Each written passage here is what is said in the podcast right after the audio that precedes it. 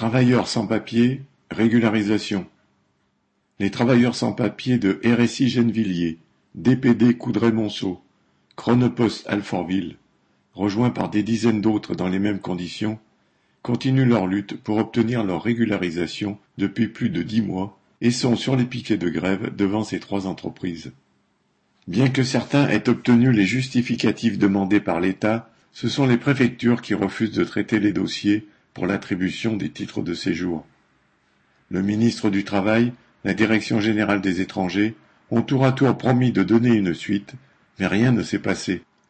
Les déclarations du ministre Darmanin assimilant délinquance et immigration, l'annonce d'un grand débat et d'un projet de loi sur l'immigration ne font que préparer des conditions plus difficiles pour eux.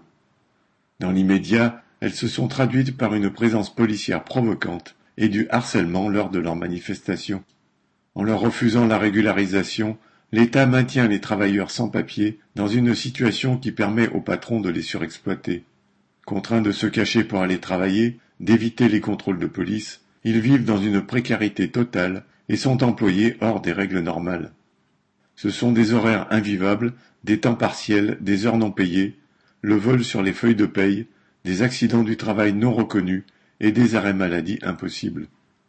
Ils sont corvéables à merci, mais quand ils réclament ou protestent, c'est la fin de mission ou le licenciement immédiat, sans droit ni indemnité, faute de papiers en règle. Ce système d'exploitation des sans-papiers permet aux entreprises du bâtiment et travaux publics, et également aux sociétés du colis et de la logistique, même contrôlées par l'État comme celle du groupe La Poste, d'exploser leurs bénéfices avec le développement du commerce en ligne. Cela s'effectue au travers de toute une cascade de sous-traitants et d'agences d'intérim. Il y a quelques mois, la direction de la Poste a dû reconnaître que des salariés sans papier avaient travaillé sur plusieurs sites, mais au lieu de leur fournir les documents pour leur régularisation, elle a rompu le contrat avec son sous-traitant de Richebourg, fournisseur de main-d'œuvre sur ces sites. On retrouve ces travailleurs sans papier dans les secteurs de l'économie où les conditions de travail sont les plus dures et les salaires les plus bas.